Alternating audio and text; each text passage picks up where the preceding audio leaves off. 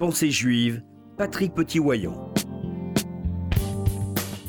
La transmission est tellement importante dans la tradition juive que c'est essentiellement sur ce paramètre que Dieu choisit Abraham, le premier patriarche. Et il s'exprime ainsi. Si je l'ai distingué, c'est pour qu'il prescrive à ses fils et à sa maison après lui d'observer la voie de l'Éternel en pratiquant la vertu et la justice. Chapitre 18 de la Genèse, verset 19. La personnalité éducative d'Abraham se caractérise par trois paramètres qui doivent nous servir de référence. Le partage, la congruence et l'engagement.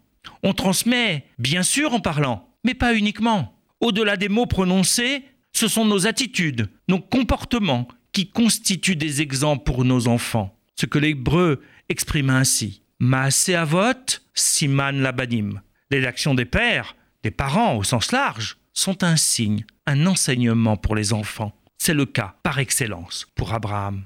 Déjà dans son pays natal, à Our en Chaldée, Abraham a montré qu'il s'engageait pour ses idées. Il a pris des risques face au roi idolâtre Nemrod pour rester fidèle à ses convictions religieuses. Encore à l'âge de 75 ans, il quittera tout, son pays, la maison de son père, sa culture et son confort pour répondre à l'appel de Dieu en se rendant en Canaan à la fin de sa vie à nouveau, il sera prêt à tout remettre en question pour la Akedat Yitzhak, pour la ligature d'Isaac. Mais cette conviction n'est pas un trésor personnel. Au contraire, Abraham ne peut s'empêcher de partager. Lorsqu'il recevra des visiteurs, au moment des remerciements d'usage, il les invitera à les adresser au Tout-Puissant, se mettant ainsi en retrait pour transmettre son message, comme nous le raconte le Midrash Rabbah. Il invite ainsi ses contemporains à s'élever spirituellement, Enfin, Abraham est par excellence l'individu congruent.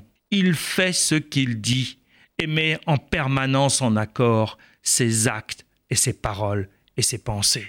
Cela sur tous les plans. Ses actions sont en phase avec ses valeurs, avec ses réflexions, avec ses paroles. Il n'exige pas des autres ce qu'il ne fait pas lui-même. Ces trois paramètres se retrouvent dans les critères énoncés par Dieu. Il est fidèle à la voix de Dieu. C'est le sens de son engagement. Ce sont ses valeurs spirituelles et morales qu'il veut partager. C'est son enseignement de la vertu. Enfin, c'est sa congruence qui s'exprime à travers sa tzedaka. Ces paramètres de la transmission, s'ils sont exprimés par Abraham de manière exemplaire, sont à la portée de tous les parents qui ont le souci de l'éducation de leurs enfants. Chacun s'y engagera à sa façon et à son niveau mais il constitue des orientations indispensables à qui veut engager ses enfants dans la voie qui est la sienne.